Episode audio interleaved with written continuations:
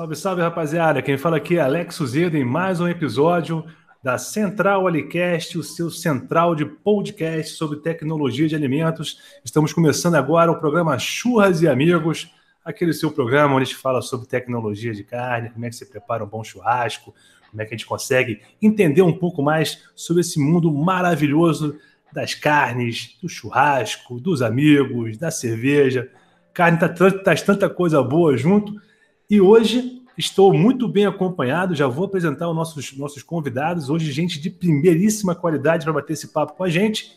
Lembrando, né, do nosso apoiador cultural, a Alitec Júnior Solução em Alimentos. A Alitec Júnior trabalha com consultoria, empresa Júnior, né, que trabalha com consultoria, assessoria, é, desenvolvimento de novos produtos, análise de, de, de, alimentos.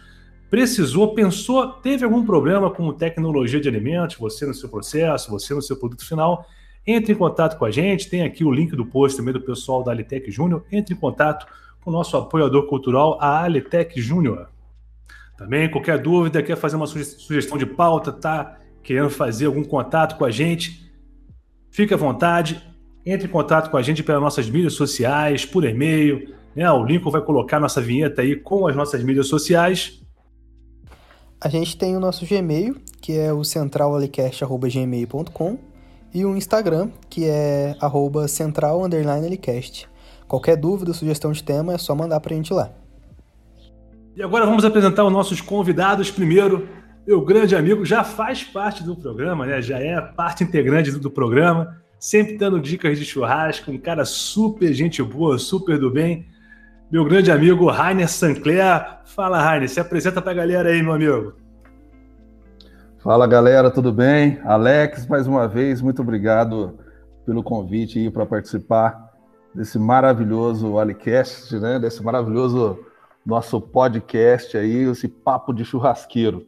E churrasco e cerveja não tem coisa melhor do que combinar uma com a outra, não é verdade?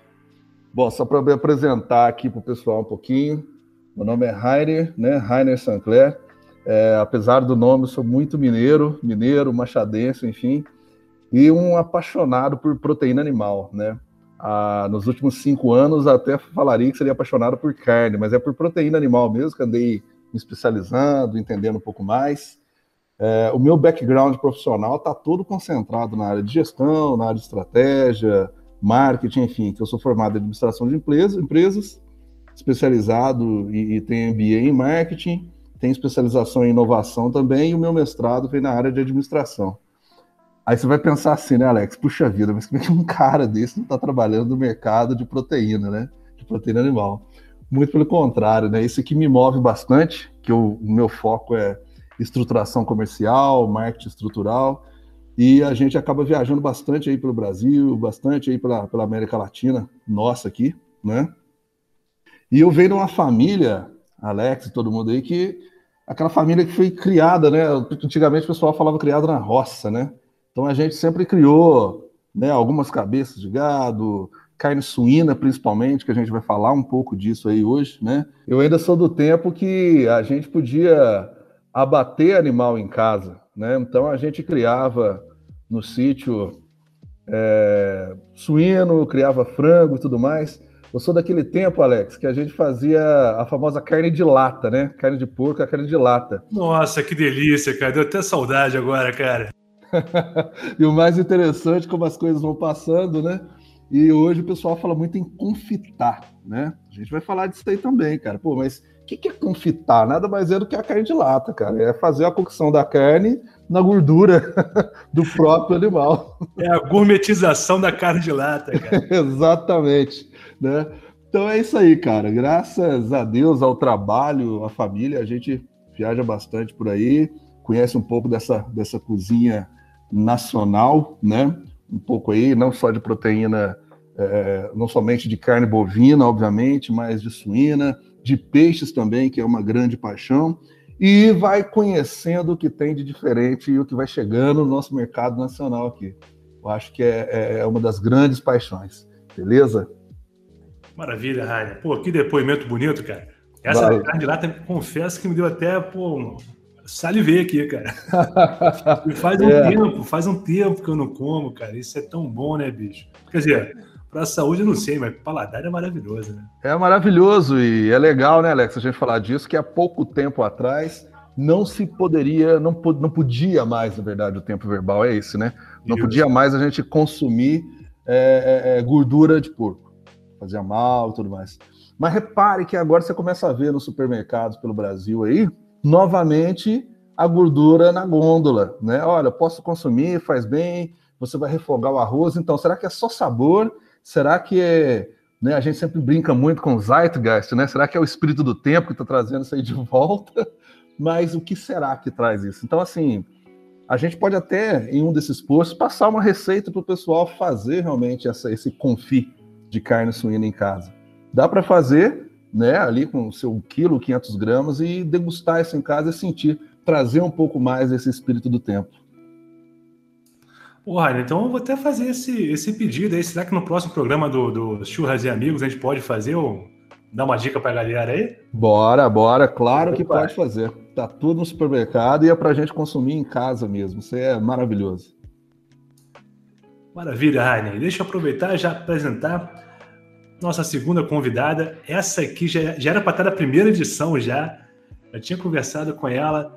Acabou que a agenda acabou não, não se encontrando, mas ainda bem que a gente conseguiu se encontrar nessa, nessa, nesse novo programa aqui do Churras e Amigos. Jéssica Becker, um prazer ter você aqui, sabe como eu gosto de você. Se apresente, por favor, para a galera aí. Olá, pessoal, o prazer é todo meu.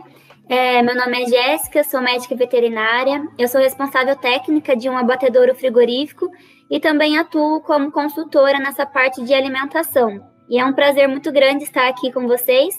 E como o Rainer falou, realmente, né, hoje a gente vai falar bastante aí sobre a carne suína. E uh, antes, né, o pessoal falava que a gordura de porco fazia mal, mas hoje, né, a gente tem alguns estudos que vê que é melhor, né, a gordura animal do que a vegetal, né, para algumas para a gente utilizar. Então a gente vai falar bastante sobre, sobre isso aqui hoje. Não, maravilha. E você trabalha com uma área que eu acho fantástica, assim, e, e não é muito, muito comum, né, de encontrar profissionais que trabalham na área de peixe, né, cara? Eu acho muito maneiro. Como é que é? Como é que é a experiência de trabalhar com um produto tão difícil, né, aqui, tão perecível, qualquer probleminha na cadeia de frio? Como é que é teu dia a dia? Conta um pouquinho pra gente, trabalhar com peixe, é essa dureza toda que a gente imagina? É um pouco complicado, porque, como você falou, né, dentro de todas as espécies animal, essa é que a gente tem, digamos aí, menos estudo, que a gente menos vê na faculdade. Então, quando a gente vai trabalhar nessa área, né, a gente tem um pouco mais de dificuldade para poder entender, né, não tem muitos profissionais que entendem, né, sobre o pescado no geral. Mas aqui a minha rotina é, é bem legal, né, a gente, eu sou RT tanto das criações, de. A gente trabalha só com truta arco-íris, né?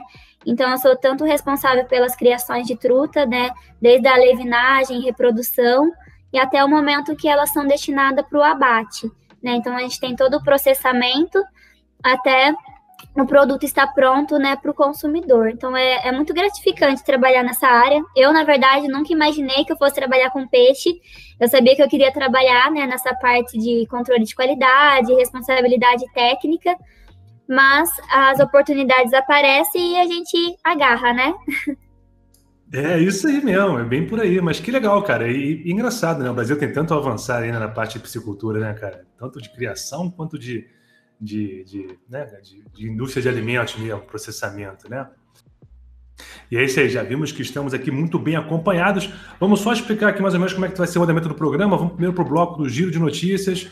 Vamos falar um pouquinho sobre carne suína. Depois vai abordar a questão do bem-estar animal, o negócio está muito em voga, né? muito polêmico também. O pessoal tem, tem pessoal que é a favor, pessoal que é contra, pessoal que acha que é frescura. Vamos falar um pouquinho mais sobre o bem-estar animal. E por último, falar um pouco da nova raça que está entrando no mercado aí, da, da, da, carne premium no Brasil, a raça Murray Grey, uma raça australiana. Né? Entender que história é essa, da onde que veio isso, né? como é que surgiu essa, essa ideia.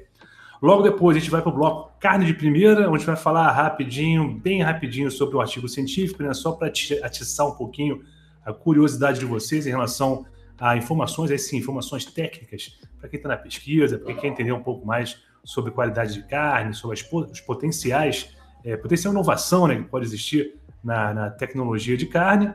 E por último, Já aqui também acompanhado no rádio, a gente vai entrar no papo de churrasqueiro e vamos falar um pouquinho hoje sobre. Eu, particularmente, eu adoro, sou fascinado pelo bife de chouriço. Vamos falar sobre o, o bife de chouriço hoje. Os argentinos aí estão de parabéns. Essa maravilha. Mais uma vez, estou, estou aqui salivando de alegria de falar sobre bife de chouriço. Depois vamos para o fechamento do programa. É isso aí, gente. Próximo bloco agora, então, um giro de notícias. Vamos falar um pouquinho sobre o que tem repercutido na área de tecnologia de carnes.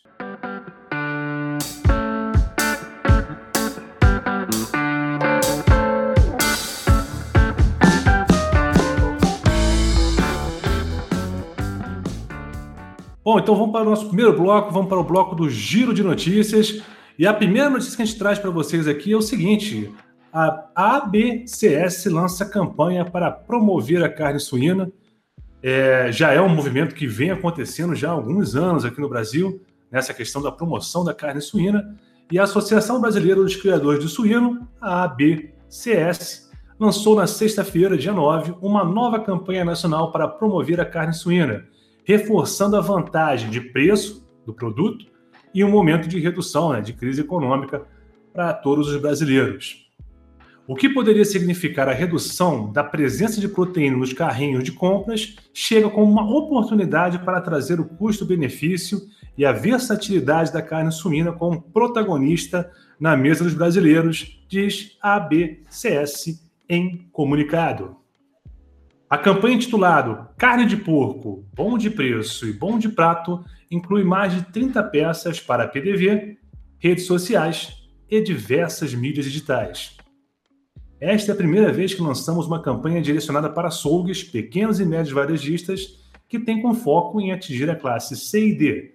Adaptamos a estratégia e linguagem porque o momento é oportuno para ocuparmos esse espaço na mesa do brasileiro que ama comer carne e que tem acesso a uma proteína que caiba no bolso, diz o presidente da ABCS, Marcelo Lopes. A campanha Carne de Porco, Bom de Preço, Bom de Prato vem para apresentar a carne suína como uma opção certeira e inteligente para quem quer economizar sem abrir mão do sabor, da qualidade e do tradicional churrasco, confirma a ABCS, fonte carnetec.com.br esse movimento de valorização da carne suína já vem acontecendo há um tempo, né, Raia? Inclusive, a, a, introdução da carne suína no churrasco, né? Que é uma coisa que, por algum motivo, aqui no Brasil não se tem essa tradição, né? Talvez o que? A linguiça, que seja né, a panceta também, o pessoal já tem essa tradição, mas carne suína mesmo não costuma estar na grelha, né, cara? E é você acha dessa iniciativa aí do pessoal da, da BCS? Tu acha que o caminho é esse mesmo? Você gosta de trabalhar com carne suína também na grelha? Qual é a tua opinião, cara? Olha só que legal, né, Alex? É, como é que as mudanças, a, a, o mercado realmente ele, ele muda constantemente, né? É, eu acredito, obviamente, que a Jéssica vai falar muito bem disso aí, mas na nossa experiência, o que a gente enxerga é, em termos de, de, de, de como criar o, a carne suína, em termos de como a carne suína, enfim, criar o porco, né? Ele foi saindo um pouco mais daquilo que tinha de criação né, sem nenhum tipo de certificação, sem nenhum cuidado, ela sempre foi muito taxada como uma carne perigosa, fazia mal para a saúde, é, doenças que poderiam advir dela, né? O porco ele tinha uma criação muito rústica. Mas a gente pode reparar aí que nos últimos, não há pouco tempo não, viu, Alex? Nos últimos 20 anos, né? Nos últimos 20 anos, isso aí vem mudando bastante no mercado nacional, né? Você pega aí a introdução de, de, de cruzamentos nacionais, né? Você pega aí essas raças que vieram aí, Landrace, Large White, Duroc, né? Aí você tem um canastrão brasileiro aí também, que sempre foi criado, enfim. É, é, esses cruzamentos genéticos e a forma de criação, né, a, a, a, especialização nisso e as grandes fizeram o quê? Tornaram a carne de porco, a carne suína, mais segura para se consumir. Agora, olha só que legal. É, diante disso tudo e das incertezas, ela sempre foi muito renegada à nossa grelha, ao nosso espeto, né? É, eu vou te falar uma coisa interessantíssima, Alex. Né? A gente não precisa ir longe, basta perguntar aí para qualquer um dos nossos ouvintes, quando vai até hoje numa churrascaria, qual é a carne que mais vem na mesa, né? Nenhuma das carnes mais baratas, que é a carne de frango, vem, frango vem tanto na mesa quanto a carne de boi, quanto a carne bovina. Né? Isso aí realmente acontece. E olha que a carne suína é a mais, uma das mais, se não a mais consumida no mundo. E quando você olha isso, você fala, mas por que então a carne suína ela era renegada, Alex, a, a grelha, era renegada a churrasco? O que, que é um dos pontos principais de um bom churrasco? O ponto da carne, correto? Agora você imagina então o choque de realidade entre uma carne que não tinha um, uma, um processamento, ou então que era criada de uma maneira caseira, sem certificações, sem toda a parte sanitária, se ela não for bem cozida, né, se não tiver uma cocção muito bem feita para eliminar qualquer tipo de risco. Imagina só você colocar uma carne suína dessa na tua churrasqueira, né, qualquer um que esteja hoje pensando nisso. Não teríamos coragem. Então, acho que todo esse processo de melhoria é, ajudou com que a carne realmente de, de, de porco, de suíno, fosse para a churrasqueira e a gente não tivesse que se preocupar tanto mais com essa questão da cocção, né?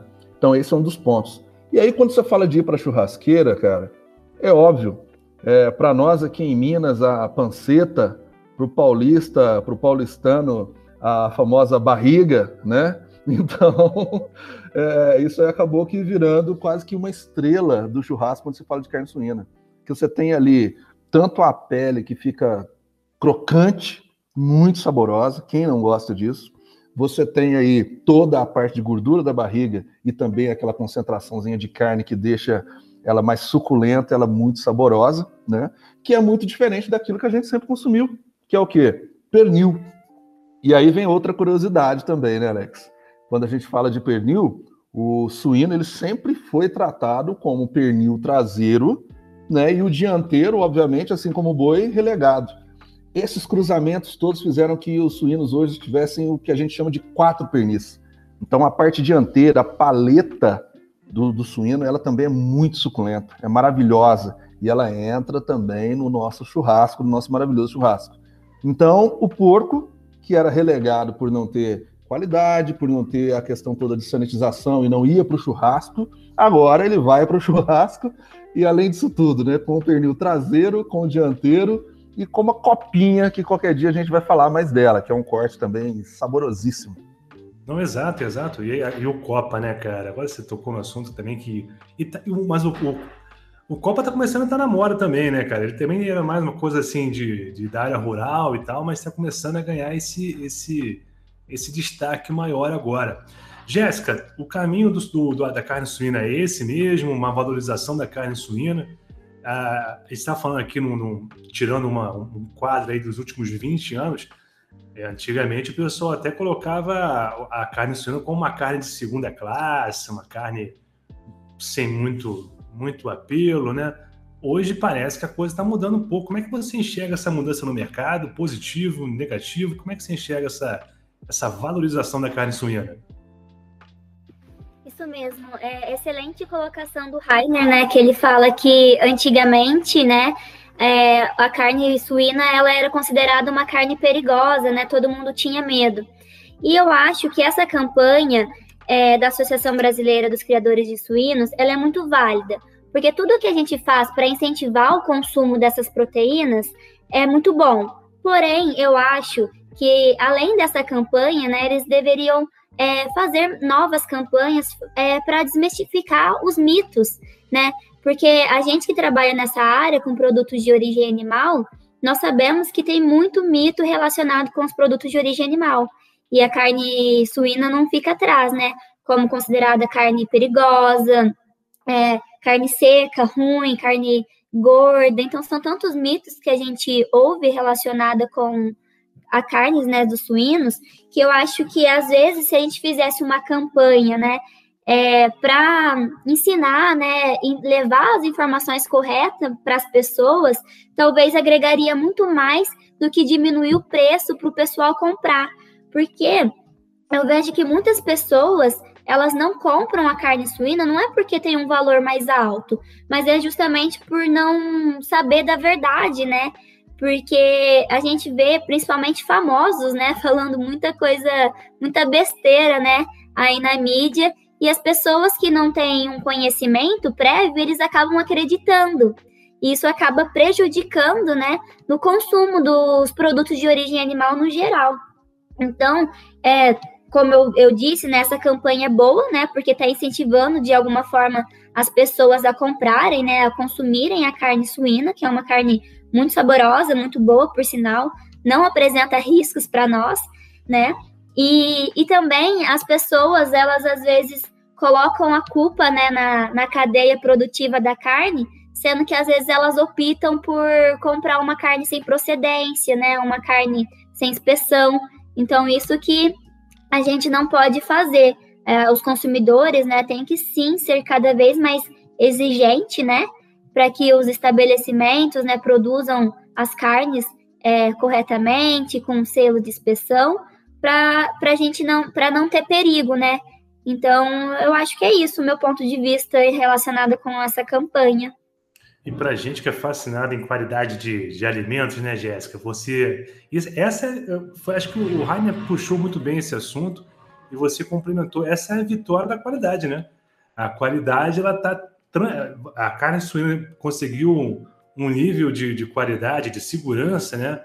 Que traz essa possibilidade de você colocar ela com esse destaque, né? Que pode ser cada vez maior e a questão do preço, eu gostei muito do carne de porco, bom de preço bom de prato. Os caras foram muito inteligentes, inclusive, na, na chamada. O Heineken gosta dessas coisas, né, Heineken? Os caras foram muito certeiros no, no na chamada. Mas para gente que trabalha com qualidade, né, Jéssica? Pô, isso é uma vitória para gente, né? Com certeza. Sem sombra de dúvida. A chamada foi, foi, foi, foi muito providencial, né, cara? Porque realmente para quem não conhece a carne suína, para quem tem qualquer medo ainda, receio de consumir, né? É, o portal de entrada é o preço. Né? Basta ver que o que vai na, na, mesa do brasileiro, quando acho que em 2019 teve aquele grande problema na China e o Brasil começou a exportar a carne, a carne bovina, subiu o consumo de carne suína demais, subiu o consumo de dianteiro do boi demais, e também de carne de frango. A carne de frango é sempre aquela que, né, quando o bolso está difícil, a gente sempre acaba consumindo ela, não tem jeito. Mas o dianteiro do boi, como a gente já falou aqui, e a carne suína, sem sombra de dúvidas, tem que ter o primeiro atrativo. E o primeiro atrativo, obviamente, é o quanto eu estou disposto a pagar para que eu não eu, eu, eu desmistifique esse risco que eu vou correr, né? Exato, exato. Bom, sucesso aí, pessoal da, da está tentando né, incentivar esse aumento do consumo da carne suína. Eu, particularmente, adoro carne suína, sempre gostei muito, sempre teve aqui no meu cardápio e tomara que a galera consiga desenvolver ainda mais, né? Essa, essa fonte de, de proteína.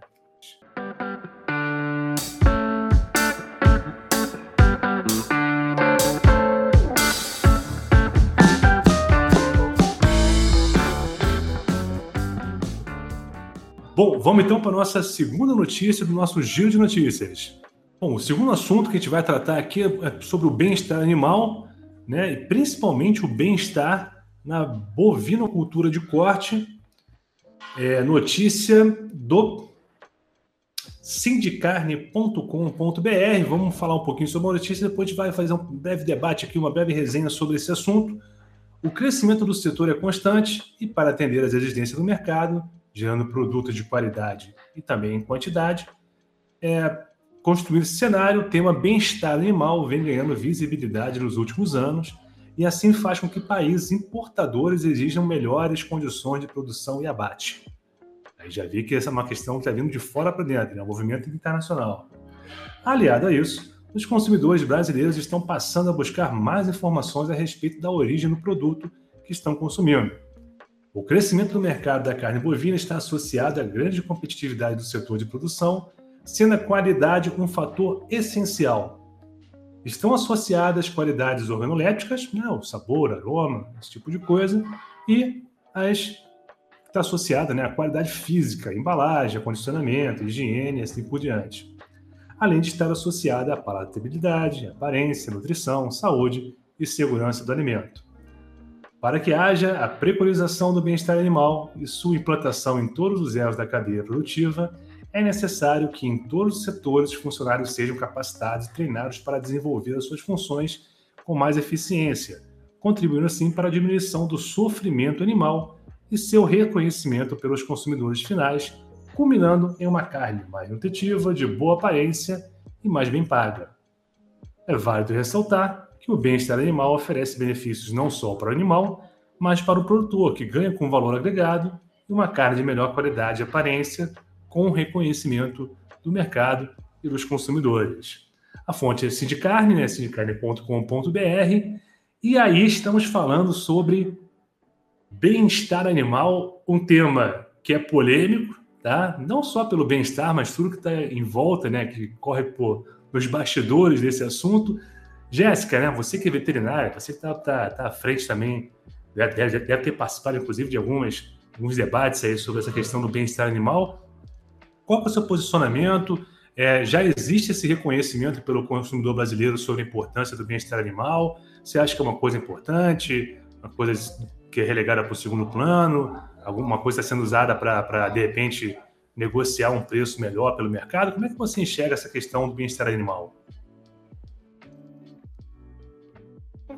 Então, o bem-estar animal, né, é uma coisa assim imprescindível, né? Ele não é porque o animal vai ser abatido, né, que ele precisa passar por sofrimentos, né? Então, a fim da gente evitar esses sofrimentos desnecessários, né, a gente tem todas algumas regrinhas, né, que a gente segue desde a propriedade, né, que os animais estão, até o momento de a sangria, né, nos estabelecimentos. Então, é, a gente realmente, além de ser uma, uma legislação, né, a gente tem que seguir, é, é importante a gente seguir o bem-estar animal. E eu acho que os consumidores, eles estão cada vez, é, que nem o texto falou, né, mais é, conscientes em relação a essa importância. E é muito importante que o consumidor entenda sobre o bem-estar animal, porque eles pedem, é, é, por exemplo, o mercado tem que fazer as coisas, né, de acordo com o que o consumidor quer também. Porque se você não compra, por exemplo, uma carne de algum lugar por causa, porque não tem qualidade, porque eles não têm bem-estar animal, aquele mercado, aquela propriedade, ele vai começar a perceber sobre essa importância também dele começar a seguir essas regrinhas, né, de bem-estar animal, porque ele está deixando de vender é, relacion... por causa disso. E como você disse, é um assunto muito polêmico, porque a gente já viu, né, diversos famosos aí postando nas redes sociais vídeos de maltratos animais nas propriedades, nas propriedades, e as pessoas veem isso como uma verdade absoluta, né? E não é, porque infelizmente tem as pessoas, os pecuaristas que às vezes é, praticam maus tratos, existe, né? Do mesmo jeito que existem as pessoas boas e os bandidos, né? Digamos assim.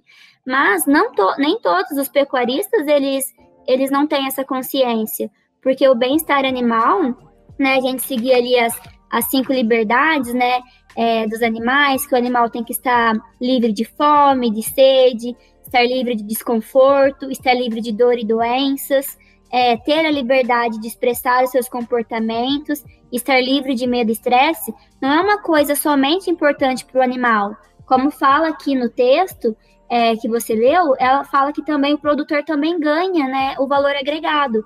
Principalmente porque a gente sabe que se o animal não tem o bem-estar na hora do, do abate, por exemplo, isso vai influenciar negativamente na qualidade da carne.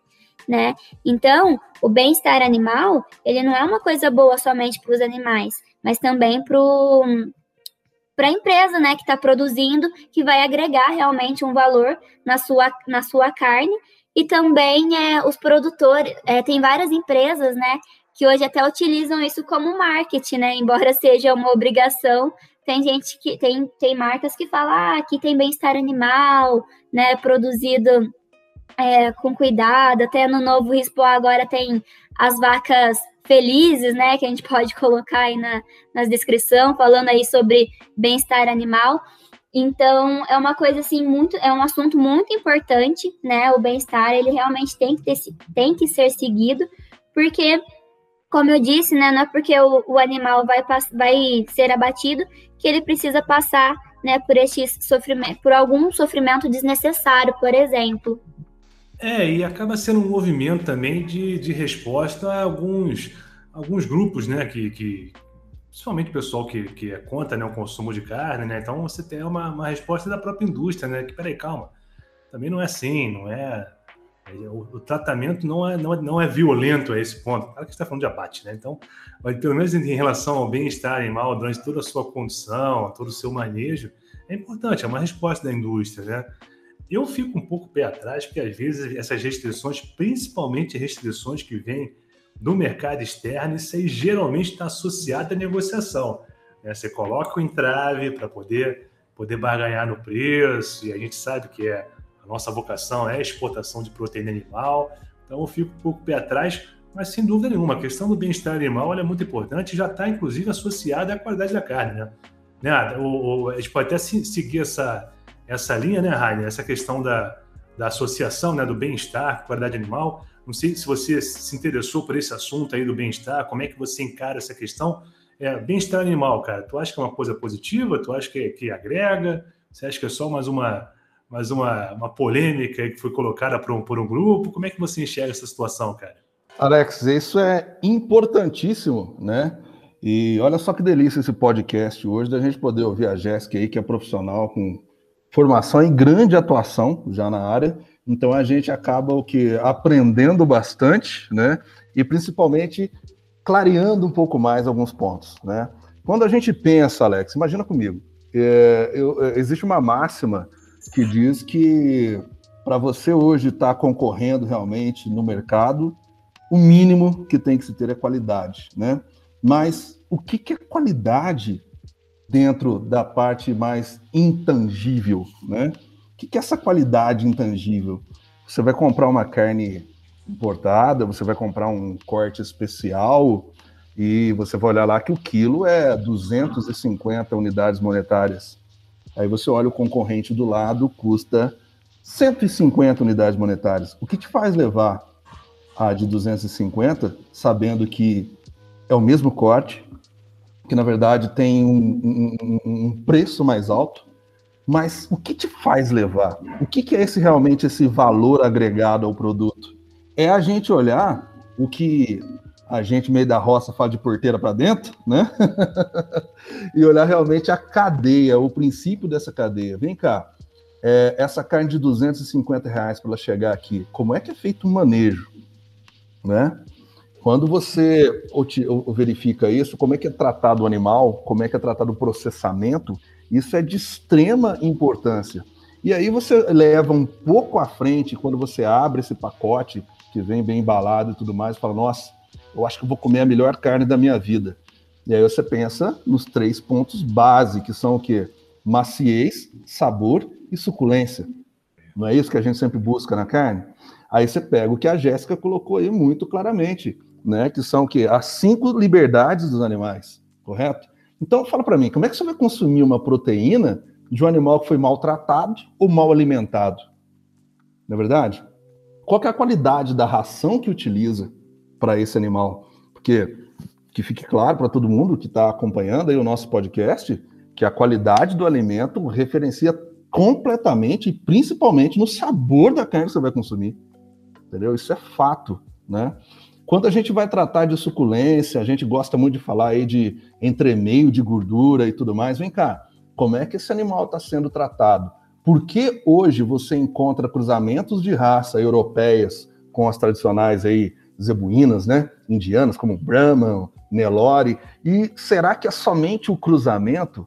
Será que é porque no nosso, na nossa Minas Gerais o boi sobe muita montanha? Não, meu amigo é a forma com que você lida, com que você trata esse animal, né? A questão toda aí de tracionamento animal, a questão de confinamento, enfim, é, essa qualidade que eu coloco como um valor agregado, como algo que é mais intangível, está completamente ligada a esse processo, né? Vamos pensar numa coisa mais simples ainda. Hoje a gente compra muito leite de caixinha, né? O HT, o, enfim, há pouquíssimo tempo atrás também, a gente não poderia comprar mais, mas a gente já começa a ver, né, não poderia comprar mais aquele leite que o Sojão vendia, né, o Sr. Joaquim vendia na, na carrocinha. Por quê? Questões todas de qualidade, de sanitização, para poder chegar um produto bom. Porque hoje você encontra no mercado uma garrafinha de leite de vidro com leite com uma, um teor de gordura maior, e ao invés de você pagar, pagar aí os 3,50 do HT, de caixinha, né, o longa-vida, você vai pagar o dobro do preço. Pela qualidade somente, pela memória que te traz da infância, né? O que vai te trazer isso aí? Então, acho que todo esse processo tem a ver, sim. Né? Eu acho que realmente é uma cadeia do bem, é, é algo que a gente chega, que chega, chega à conclusão de que há necessidade de ter um respeito. Né? E quando a gente fala desse respeito, eu entendo, obviamente, é, quem não gosta de consumo de proteína animal, mas isso serve tanto, serve também para quem consome vegetais. Ou será que a gente vai olhar como é que se planta, seja soja, seja alface do teu almoço, seja a rúcula que você come. E aí, qual é o processo de produção dela? Né? Então, isso não está relacionado somente à saúde quando a gente fala de animal, mas à saúde de todos os alimentos que vêm à nossa mesa. Né? E é isso que a gente enxerga como valor agregado. Não é aquela historinha que uma empresa de processamento de bebidas uma vez fez, fazendo todo um storytelling para mostrar que as laranjas eram vindas muito lindas de um mundo fantástico. Não é isso. É a qualidade do produto que chega e realmente tentar deixar isso mais claro para que a gente possa fazer o nosso churrasco maravilhoso, o nosso bife maravilhoso e principalmente, Alex, quanto esforço você tem para poder é, ganhar a tua grana e falar, meu, eu quero comer muito bem, mas todo o esforço que eu tenho, eu quero que o cara que vende isso aqui para mim, a indústria que vende isso aqui para mim, tem o mesmo respeito que eu tenho pela minha família, ele tem pelo que ele faz também. Né? Então são, são, são realmente novos tempos. Não, é exatamente isso, cara. E por isso que eu sou fascinado pela, pela indústria de alimentos, cara. A forma como, como se responde rapidamente a uma, a uma a um apelo da sociedade, né? E hoje qualquer pequeno grupo consegue fazer um barulho muito grande. O pessoal que é contra o consumo de carne sempre bateu muito na tecla né, dessa questão do, do bem-estar e tal que os caras fazem? Eles conseguem, com essa, com essa iniciativa, mostrar todo um, uma, um aparato de tecnologia, de manejo, de forma a colaborar com o bem-estar animal. E em contrapartida, cara, e Raine, acho que tu vai até gostar desse termo. Eu estava conversando semana passada com um cara, ele falou isso. Eu consegui entender melhor essa, essa, essa questão da massificação da customização, cara, que já era um termo que já, era, já tinha escutado, mas numa conversa informal, o cara me explicou, fez explicando como é que ele trabalhava. É exatamente isso. É todo mundo que se preocupa com o bem-estar do animal que está ali, né? Que está fazendo consumo na hora? Acredito que não. A grande maioria está mais pelo preço, ou porque comprar uma carne com uma qualidade diferenciada. Mas quando você entra nessa questão da massificação da customização, mesmo esse pequeno grupo, né, que, que a princípio seria um pequeno grupo que se preocupa com o bem-estar animal, ele consegue ser atendido. Isso é fantástico. A forma como a indústria de alimentos sempre se se posiciona e responde a essas demandas da sociedade são sempre muito interessantes, cara. É impressionante isso, né, Alex? É legal lembrar e até deixar uma dica, de repente, de leitura aqui, mesmo para que não se trate somente, até porque não se trata somente do mercado de animais, que é a terceira onda de Alvin Toffler, né, cara? 1980, e isso traz a memória dessa influência global, dessas necessidades todas, e principalmente quando a gente fala do futuro do mercado de nicho, né? e essa, essa mudança muito rápido de tendência que, na verdade, já vira um produto final, porque está baseado em riqueza, em valores e em inovação. Maravilha, maravilha. E vamos agora para a nossa última notícia do Giro de Notícias.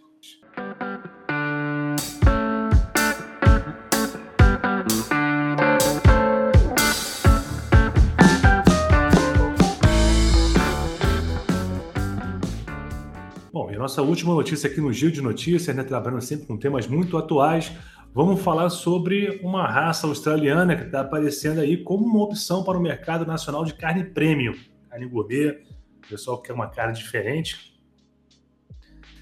Bom, então vamos à notícia. Maciez, suculência e alto teor de marmoreio são, as, são os principais destaques da raça, como a Murray Grey, o Brasil é o segundo maior produtor mundial de carne bovina, com cerca de 10 milhões de toneladas previstas para 2021, e o maior exportador, com 2 milhões de toneladas comercializadas em 2020.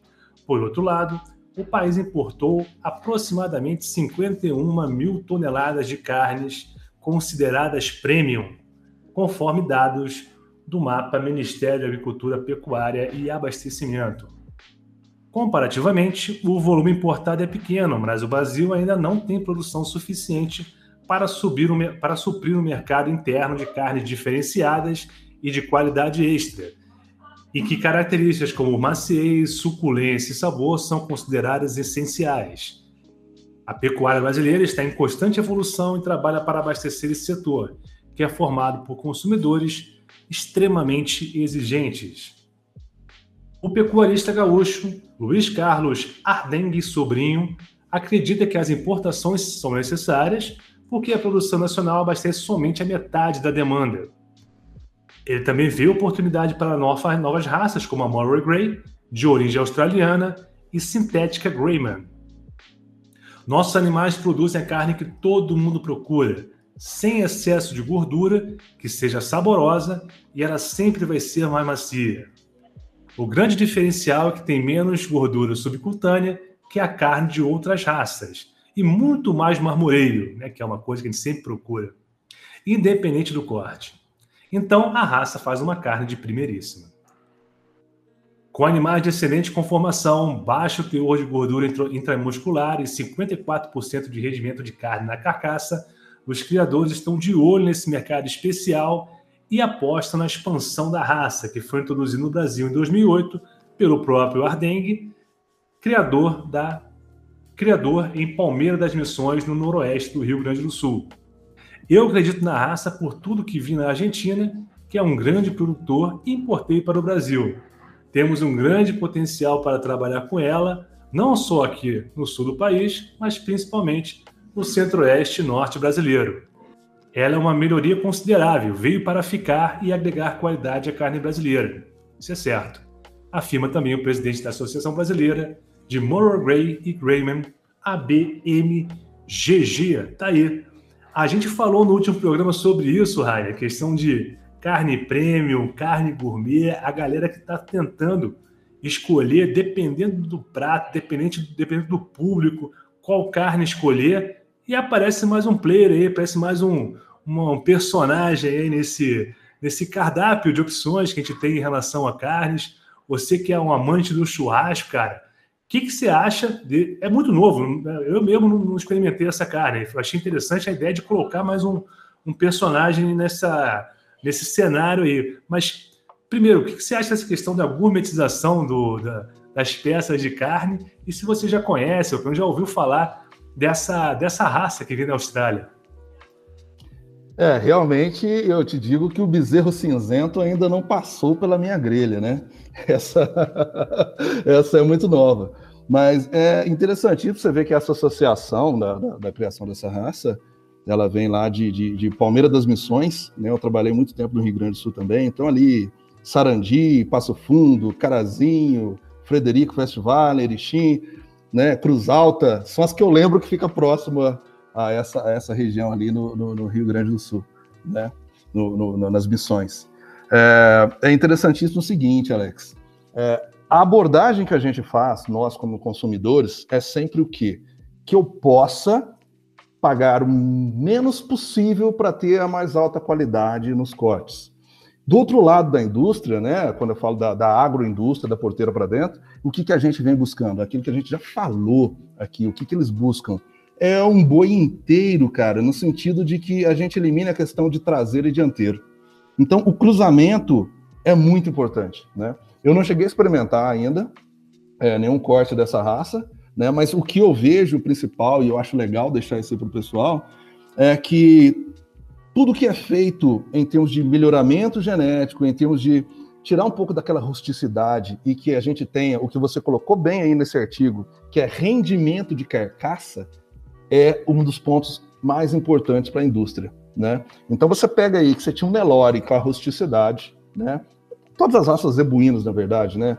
É, Nelore, Nelore Mocha, é, Tabapuã, enfim, né? Brahman, todas as raças zebuínas. Você tem aí essa questão da rusticidade. Com cruzamento com Angus, né? Você vê que você começa, então, o quê? A ganhar entre rusticidade, rendimento de carcaça, maciez, suculência e mais sabor.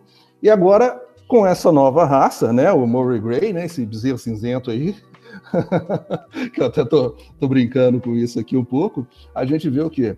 um ponto importantíssimo: rendimento de carcaça. Então, ganha o criador, porteira para dentro, ganha é, o beneficiador, no caso aí, né? Que a Jéssica vai poder falar um pouco mais sobre isso para a gente, e ganhamos nós, consumidores. Então, quando eu falo ganhamos nós, consumidores, a gente tem que pensar que quem possui uma renda melhor e consome esse tipo de carne todo dia é uma coisa. Quem quer essa carne para consumir somente do churrasco é outra. Agora imagine só que você possa ir no teu supermercado, seja ele qual for, no teu açougueiro, seja ele qual for, e falar, olha só, faz um favor para mim, é, corta aí para mim um quilo de acém, e esse acém ser macio e você pagar um preço justo. Então eu acho que é esse um dos grandes pontos, né? Quando a gente olha no contexto Brasil, né, é, como o país ainda tem que realmente, né, evoluir nesse, né, nessa questão toda social, nessa questão toda de renda, a gente enxerga novos mercados. A gente ouve tanto falar do mercado emergente, né? Então, o que, que se relaciona a isso a mais uma nova raça no Brasil?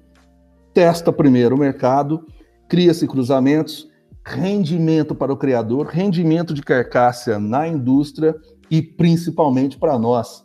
Bom gosto na mesa para o maior número de pessoas possível. Carne está todo dia na nossa mesa, como é que faz? Não, certíssimo, Raia. E a gente até fez um debate isso no último programa, cara. Exatamente nessa questão da gourmetização, né? Pô, a galera agora tá começando a correr atrás pelo, pela raça, bicho. Isso é uma coisa muito louca, né, cara? Ah, não, vou querer um, um ango, o aguil. Agora tem também aí o, o Murray Gray chegando no mercado e as tradicionais carnes argentinas e uruguaias. Então, a galera tá começando a ir atrás, pô, pela raça, no cardápio mesmo, cara. Isso é muito bom, cara. E outro ponto que você tocou que é interessante é a questão do cruzamento, né? Se, é, se o pessoal que, que é fantástico, né? O profissionalismo do pessoal que trabalha com carne aqui no Brasil é pô, fora de série. Os caras estão de olho já, né? Quando fala em suculência, quando fala em macidez, principalmente a questão do rendimento de carcaça e do marmoreio, pô, quem que não quer? De repente faz aqui, conversa, né? Faz um, um melhoramento, melhoramento genético, quem sabe a gente não está aí num caminho para melhorar ainda mais o nosso rebanho e entrar num ponto, eu acho que esse artigo traz uma informação que é interessante, de como a gente está muito bem preparado para carne commodity, né? Para carne tradicional, mas para essas carnes premium, o Brasil ainda está tentando se encontrar, né? Tanto que boa parte é importada. Então, que seja, que seja uma iniciativa bacana para poder o Brasil de, de vez né? entrar nessa questão da carne premium. E a gente sabe, né, Rani, o que dá dinheiro nessa vida é o prêmio, é o gourmet, é aí que está o ouro, né, cara? Sem sombra de dúvidas, sem sombra de dúvidas. E faz quantos anos mesmo que a picanha é a estrela do churrasco? Né? Então, né, nós estamos falando aí de um corte no Brasil de praticamente 150 reais o quilo uma picanha, né? Então, assim, quantos anos a picanha é a estrela do churrasco né, nos nossos maiores mercados, né, nesse nosso eixo é, São Paulo, Centro-Oeste, enfim. Então, acredito que a gente possa consumir um boi inteiro de verdade, independente da forma que seja fazer, e principalmente acessibilidade. Né? A busca do mercado, a, a gourmetização, ela sempre vai ocorrer, né? mas eu não tenho dúvida alguma dessa questão da cadeia. Né? A cadeia realmente de alimentos ela tem que crescer para esse Brasil punjante aí de mais de 200 milhões de habitantes. O negócio é faturar, meu irmão, e faturar em dólar. Jéssica, deixa eu te perguntar. O que, que, você achou dessa, dessa possibilidade? Você tem um olhar completamente diferente do nosso, né? Trazendo as informações e o conhecimento da veterinária. É, como é que você enxerga isso, essa possibilidade de mais uma raça estar tá sendo a poss possibilidade né, de ser comercializada, ter a criação e a comercializar e ser comercializada, por enquanto é só por importação, né? Está começando algumas experiências né, com o pessoal lá do sul também. Mas o que, que você, como é que você é, enxerga, como é que você observa todo esse movimento, primeiro, da, da gourmetização, né, dessa questão de você ter cliente escolhendo carne pela raça do animal e mais, esse, mais essa possibilidade de raça aí sendo introduzida no mercado. Acho excelente, né, porque, que nem já foi falado, tudo que a gente faz, né, de melhoramento genético é sempre para melhorar mesmo. E como o rendimento dessa é, dessa nova raça, ele está muito bom. Tomara que o Brasil ele começa a, produzir mesmo, né? É, essa raça que já só de vocês falarem já me deu água na boca. Eu também não tive é, a oportunidade ainda de experimentar essa carne, mas já quero procurar aqui para comprar. E, e também, né, como vocês falaram, né, hoje em dia as pessoas realmente estão procurando é, comprar mesmo uma, uma carne gourmet, uma carne, como o Rainer falou, a gente sempre preza ali, né, pela picanha, pelas partes traseiras, e esquece um pouco das carnes dianteiras, né, do bovino, sendo que a gente gostaria, né, que a, na, nas criações todas tivesse essa melhora para que todos os cortes fossem gourmet, né, todos os cortes tivessem ali uma, um melhor, uma melhor qualidade, né, suculência, que nem ele citou o exemplo do acém. Então eu acho que é uma sempre é uma nova oportunidade esses cruzamentos, né, para melhorar aí a qualidade das nossas carnes. Então eu acredito que, que o Brasil ele tá, tá caminhando, né, para sempre buscando aí é, melhorar na, na qualidade. Então tenho certeza que logo a gente vai ter bastante produção aqui dessa, dessa raça australiana aqui no Brasil. Maravilha, maravilha. Estou aqui realmente curioso para experimentar já essa é uma, uma, bela peça desse Murder Grey. Vamos ver se chega logo para mim aqui, pelo menos uma possibilidade. O pessoal do Sul aí, se quiser patrocinar, né, Harry? Se quiser patrocinar a gente aqui no churrasquinho, quiser mandar uma peça aqui para te falar bem do, da carne, fiquem à vontade. Com certeza que os viventes nos ouçam. e é isso aí, gente. Terminamos então nosso giro de notícias. Vamos para o nosso próximo bloco, um bloco que a gente fala sobre é, um artigo científico, né, uma informação é, sobre, sobre, sobre a ciência da, da, da carne. Vamos para o nosso segundo bloco, o bloco Carne de Primeira.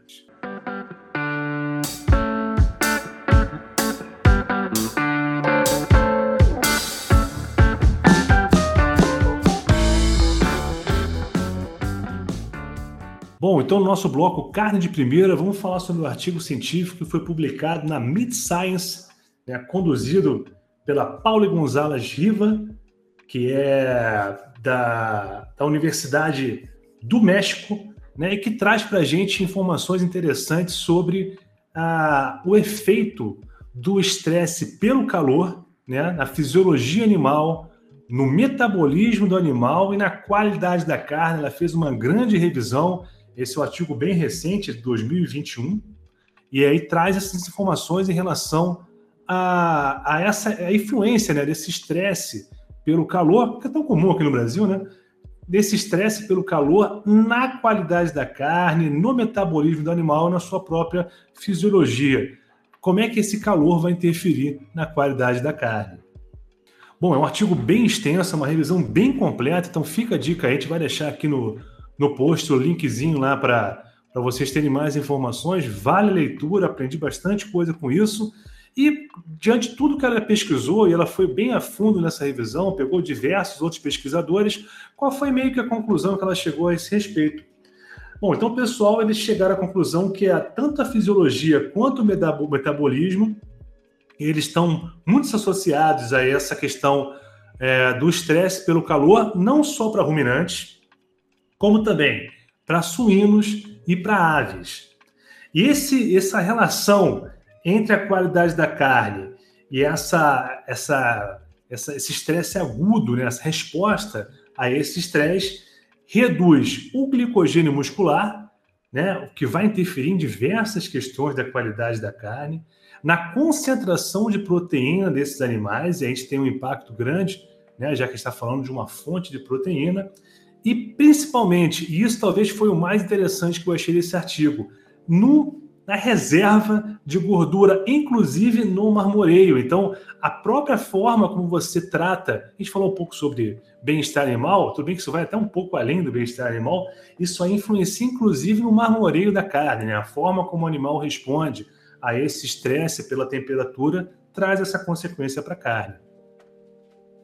Outro ponto que ela toca é a questão da desidratação. Claro, quanto maior o calor, maior a desidratação do animal. Também reduz né, o peso do animal, a gente está falando uma quebra para quem é produtor, né? É, e também no extrato seco do músculo. Então, perda de todos os lados, não só na, no peso do próprio animal, mas também na, na, no rendimento em carcaça dos animais. O estresse pelo calor também induz né, um estresse oxidativo da carne, que também influencia na qualidade da carne, dano celular, é, associado também a produtos deteriorantes da carne, então o próprio sabor, o paladar da carne também é influenciado. E principalmente para quem trabalha com suíno, aí já, já era de se esperar, né? Não só tem toda essa questão do peso em carcaça, mas também aquele velho problema, né, que a gente já está acostumado a escutar, que é o PSE e o DFD, né, a carne muito pálida, né, que é um problema comum para suínos, ou a carne muito escura, muito seca. Então, isso já é uma coisa que já era bem, bem estabelecida, mas claro, com todo esse levantamento de informações, ela acaba chegando a essa, a essa informação também. Uma revisão bem completa, bem interessante para quem trabalha, principalmente em países né, de, de, clima um pouco mais quente, vale a leitura. Então, se você está interessado em aprender um pouco mais sobre como, como é o comportamento do animal nessas condições de calor, fica a dica aqui no nosso bloco Carne de Primeira.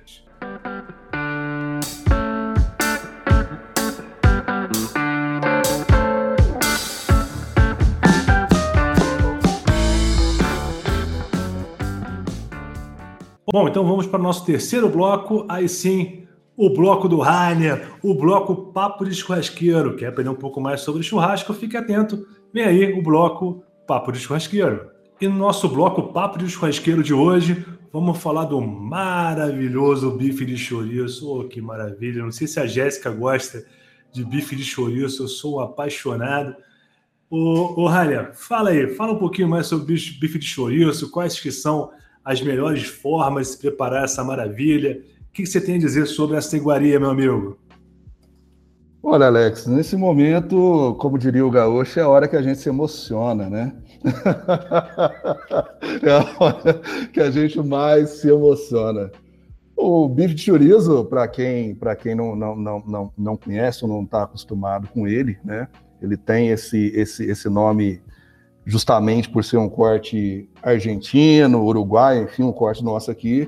Para os americanos é o, sal, desculpa, salvo engano, é o New York Steak, né? New York Steak. E não quer dizer que vocês não tenham, ou as pessoas que estão nos ouvindo aqui agora, ouvindo esse podcast, não tenham consumido, porque nada mais é do que uma parte do contrafilé, né?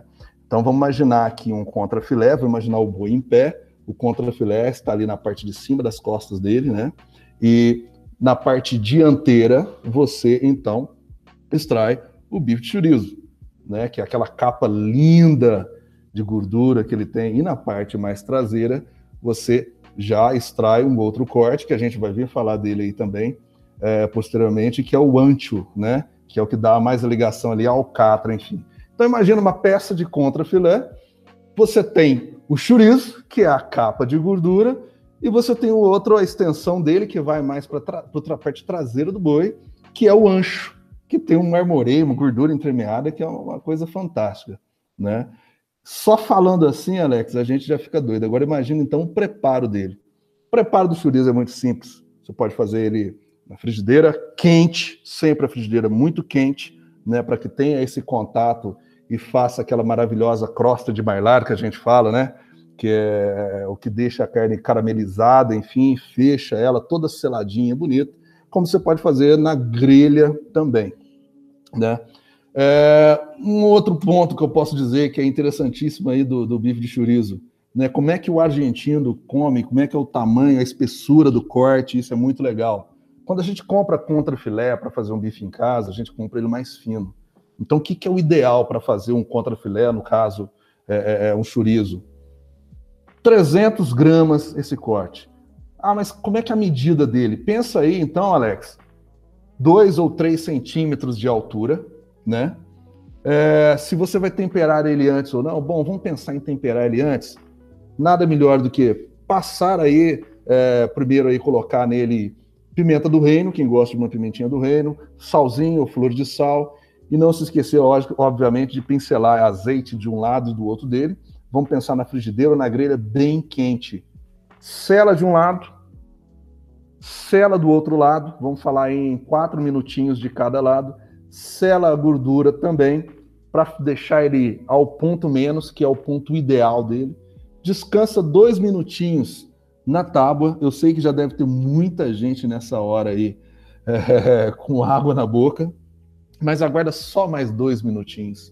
Deixa o suco se recompor e aí parte para o abraço, pro abraço né? fatia deliciosamente, como, como diria um grande churrasqueiro aí, né? o, o Beto, o Betão, né?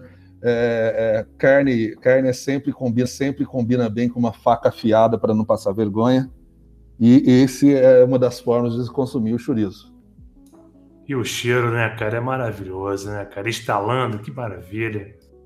É, ele fica lindo desde o princípio, né? Quem realmente é apaixonado por carne, eu acho que desde é, é, é que você vai no, no, no, mercado teu de preferência comprar, né? Você não tira da geladeira, deixa chegar numa temperatura mais ambiente para preparar. Isso é importantíssimo.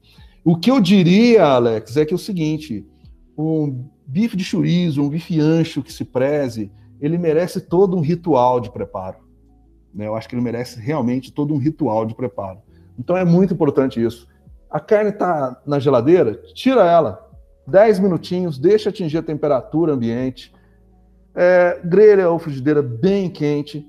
E mais do que isso, o ponto da carne. A carne é sempre no ponto ou ponto menos para que a gente possa realmente degustar, sentir sabor, sentir esse suco da carne, a maciez, a suculência e desfrutar de minutos aí maravilhosos. Não, maravilha, Rani. Pô, que descrição. Tu é um artista, quase um poeta, cara, descrevendo isso aí. Jéssica, gosta de um bife de chouriço? O que, que você acha? O que, que você já, já, já tem uma experiência bacana com essa iguaria? Como é que é a tua, tua relação com, com o bife de chouriço, cara?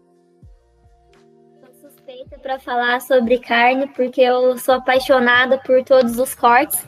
Mas é, eu já comi né, o bife de chorizo do Uruguai e é muito bom. Assim, não tem, não tenho o que falar. Mas é claro, né, que eu, toda vez quando você e a Ana Clara vão viajar, que ela fica mandando aquelas fotos pra gente, sabe? Dos bifes de chorizo. A gente passa aquela vontadinha de estar tá lá, né? Foi porque... mal, foi mal. de estar tá lá. Mas a Argentina eu nunca comi, não. Mas eu tenho certeza que também é muito bom. Essa carne é, é maravilhosa, né? Não tem nem o que falar. Com o Rainer explicando aí como que faz, gente, já já sorte que o açougue não tá aberto, senão eu já ia lá comprar para fazer aqui pra, na, na, na frigideira, que nem ele explicou também, na chapa, né? Eu aprendi uma coisa, quando o cara fala de uma coisa que gosta, ele, ele cativa todo mundo ao seu redor. E o rádio falando sobre carne é um espetáculo, cara. É verdade. É muita paixão, é muita paixão envolvida, né? Realmente é muita paixão envolvida.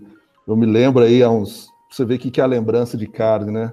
Há uns 12 anos, 10, 12 anos atrás, de uma das vezes que eu que eu que eu estava é, é, é, é, numa cidade do Rio Grande do Sul que faz fronteira com Ribeira no Uruguai e resolvi sair à noite para ir comer uma parreirada, né? E confesso, você pode comer de tudo, mas quando te servem um chorizo, né, uruguaio, argentino que seja, com uma cerveja, Alex, você deve conhecer muito bem, que é a Patrícia, né? Como diria o gaúcho da fronteira, né, é de chorar em chinês. Não tem como.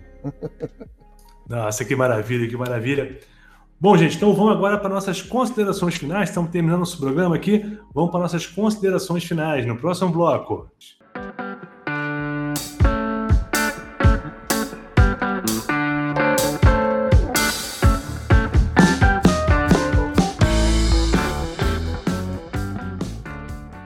Bom, maravilha, maravilha. É, vou, já vou até me desculpando aí se por acaso vazou um áudio de metal. Estão entregando barril de chopp aqui em casa. É um motivo de alegria, não é um motivo de tristeza. Cada tilintar que você escutar de metal aí, você saiba que é um barril de cerveja que está chegando para gente. Motivo de alegria sempre. Um barulhinho tão gostoso. Tomara que não tenha incomodado vocês. Motivo de alegria sempre, motivo de renovar meus votos dos 30 litros, né? Então fica aí, não fique chateado com a gente se vazou aí um tilintar aí de barril. É por uma boa causa, fiquem tranquilos. E não se esqueça de nos seguir nas nossas redes sociais. O link eu vou trazer para vocês aí nas nossas redes sociais. E lá fiquem à vontade para fazer seus comentários, suas críticas, mandar pauta para gente, né? Aproveite para divulgar também nossas mídias sociais. Está precisando criar cada vez um ambiente maior, mais gente envolvida com a Central Alicast.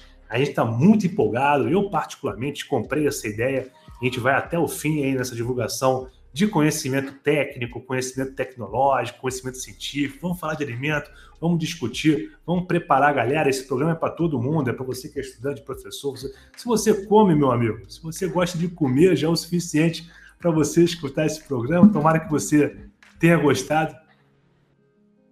Se você come, já é o suficiente para você escutar esse programa. Tomara que você tenha gostado do programa de hoje. E também chamando aqui o nosso apoiador cultural, a Alitec Júnior Soluções e Alimentos, que tem nos apoiado desde o princípio.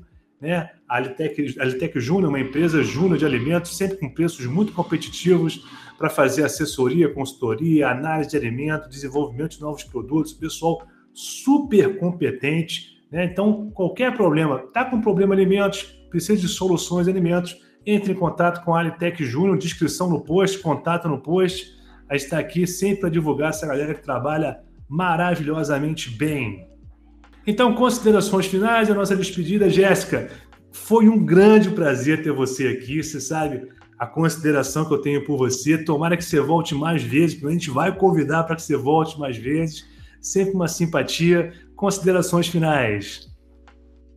Eu que agradeço, né, pelo convite. Eu estava muito ansiosa, né, para participar da Central Alicast. Já ouvi todos os episódios anteriores, está incrível. Você está de parabéns e toda a equipe, né, por essa iniciativa. A gente precisa realmente, né, de pessoas é, assim que estão é, levando né, essas informações para todo mundo e é muito importante a gente é, levar a informação correta, né, para as pessoas, como a gente está falando aqui e com certeza será um prazer poder participar aqui mais vezes com vocês.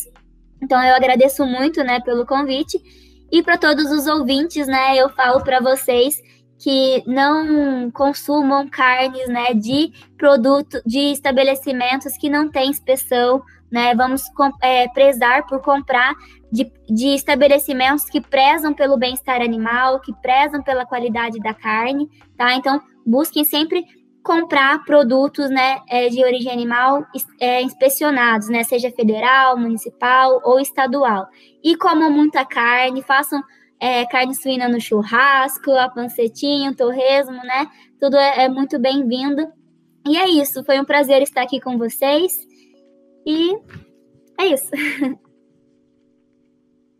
Maravilha, maravilha. Aproveitar também agradecer a presença da voz mais poderosa dos churrasqueiros aqui do sul de Minas Gerais, meu grande amigo Rainer. Suas considerações finais, cara.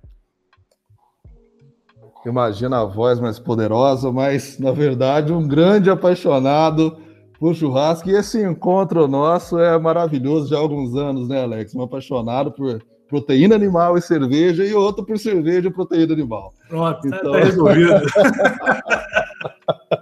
tá feito, então.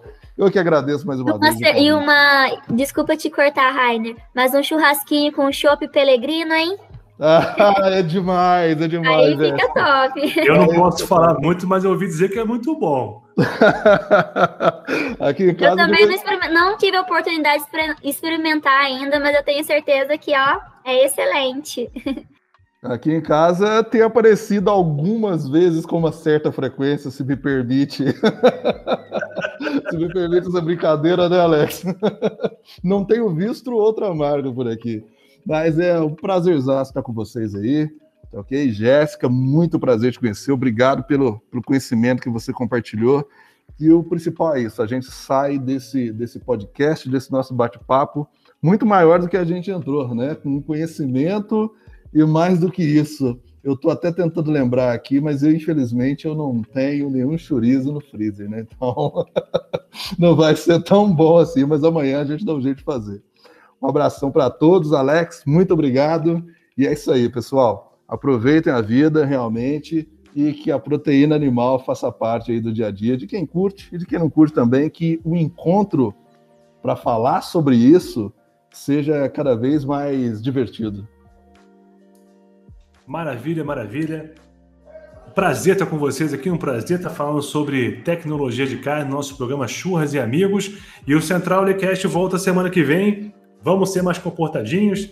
Tomei uma enquadrada do nosso diretor, do nosso editor. O Lincoln falou: toda sexta-feira agora vai ter programa novo e vai ser assim. Então, toda sexta-feira já entra lá no Spotify, já entra no nosso canal de distribuição. Sempre um programa novo, ou falando de cerveja, ou falando de tecnologia de leite, ou falando de tecnologia de carne, né? Que é o Churras e Amigos, ou falando sobre qualidade de alimentos. Estamos sempre trazendo informações novas nesses quatro, essas quatro grandes áreas, né? Da tecnologia de alimentos. Para todos vocês, então, um grande abraço e Saúde!